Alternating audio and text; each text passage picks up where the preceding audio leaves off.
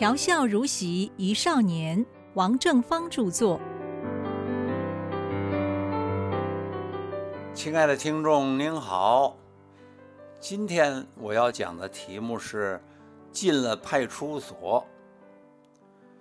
距离大学联考的日子不远了，孙学长建议呀，念书啊一定得有个计划，要定下计划来。计划怎么定呢？我说，简单呐，你哪一门课最没把握，就多花时间读它。我搔了搔后脑勺子，都没什么把握吧。最弱的是数学，接下来的是英语。三民主义从来没考过九十五分以下的，这个我最有把握。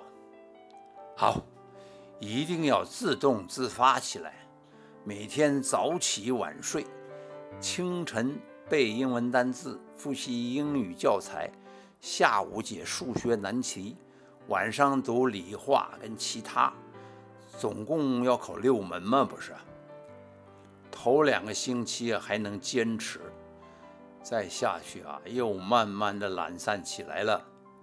当时全台湾的空调机还十分罕见，偶尔在大公司洋行里面见过。夏日炎炎，热到你躺在榻榻米上昏睡不醒很久。偶尔我睁开了眼睛啊。看见母亲一脸的汗，挥毫写书法，心生惭愧啊！赶紧爬起来用凉水冲脸，端坐读书。哎，不到几分钟，上下眼皮子又凑到一块儿去了。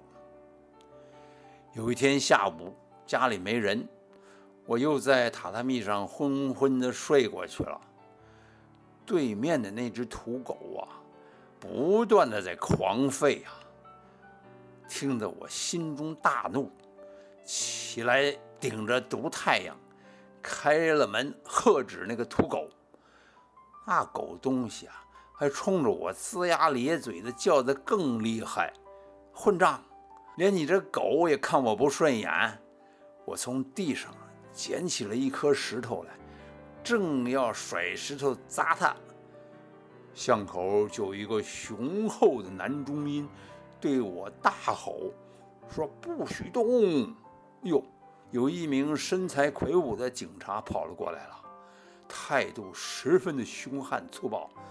他抓住我的手臂说：“你手上的石头就是犯罪的证据，同我去派出所。”我说：“什么犯罪证据？我犯了什么罪啊？怎么说也解释不清。”这时候家里没有人，乖乖的我就被警察带到派出所去了。他们说要做笔录。哎，因为当天下午啊，我们那个地方有人向警察局报案，说附近有许多住户的玻璃窗被人家用石头打碎，但是不知道石头从哪里来的。于是乎就出动了好几名警察。在案子发生的地点附近巡视，也没抓到现行犯。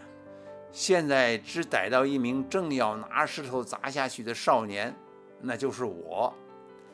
哎呀，真是秀才遇见了兵，不是遇到了警察也一样，有理说不清。两个小时以后，父亲出现在派出所。他先递给警长一张名片，警长看了一下，立刻毕恭毕敬地站起来称呼他教授。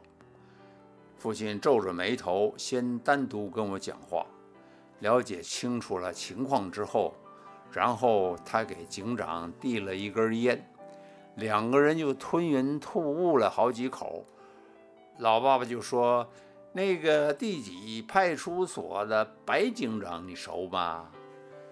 警长说：“哎，当然，当然，我们是老同事了。”爸爸说：“我跟那个白警长是小同乡啊，我们两家的村子啊，隔不到十几里路。您府上是哪里的？”如果对方的家乡在长江以北的任何地方，我老爸都能跟他攀上相亲。几分钟之后，爸爸说：“我这不是自我吹嘘啊，我们对孩子的管教一向是最严格的，平白无故砸人窗户的事情，他绝对不会做，更不敢做。”警长马上说：“误会，误会，误会！哎，这纯粹是一场误会啊！”在回家的路上，爸爸没有骂我。反而开玩笑的说：“哎呀，你这好好念书，准备考大学，干嘛跟狗生气呢？要是你等到拉不出屎来的时候，那时候你再跟狗生气好了。”我说：“什么意思？怎么说呢？你在那儿憋着不拉屎，不让狗吃了你的屎啊？”他哈哈哈笑起来。我说：“可是现在的狗不吃屎啦。”爸爸的那个笑话，多数还停留在他童年的河北农村的那个时代。他虽然对美国流行音乐一窍不通，可是有很多事情啊，老爸还是挺能罩得住的。大专联考一年一次。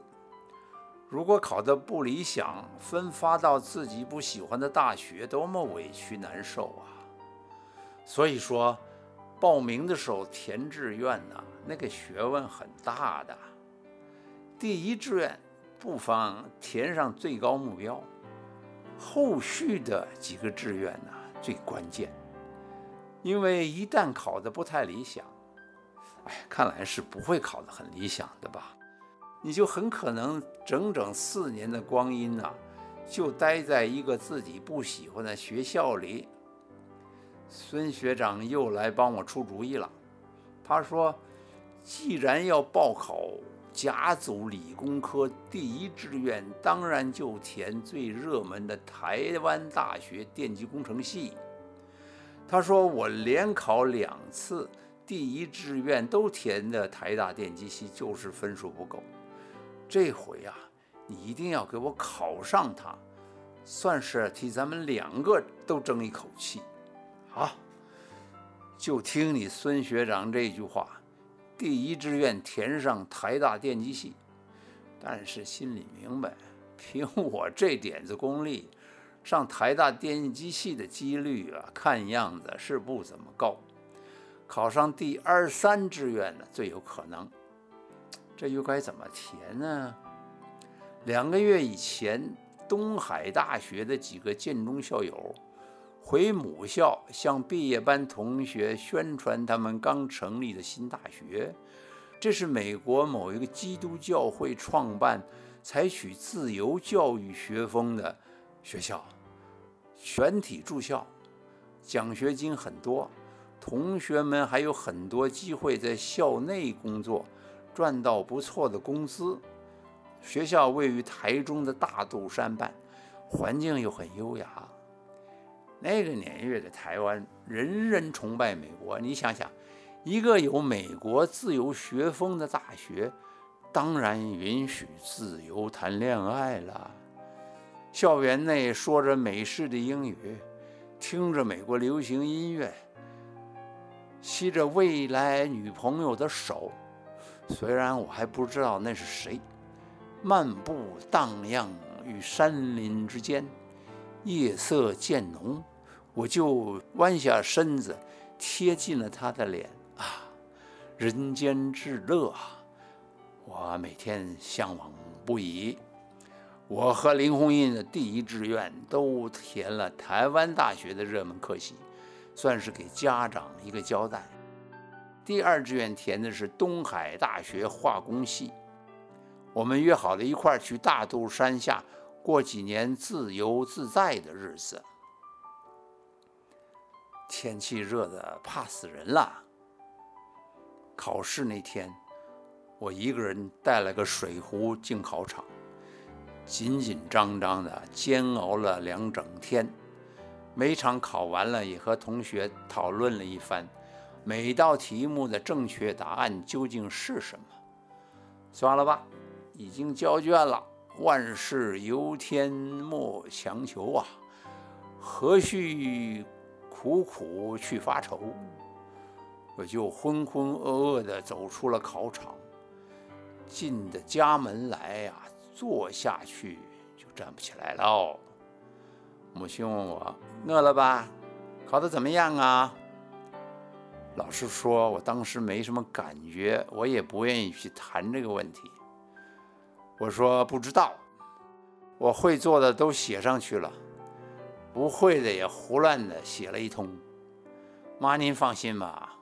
我看好歹也能考上个大学，慢慢等着放榜吧。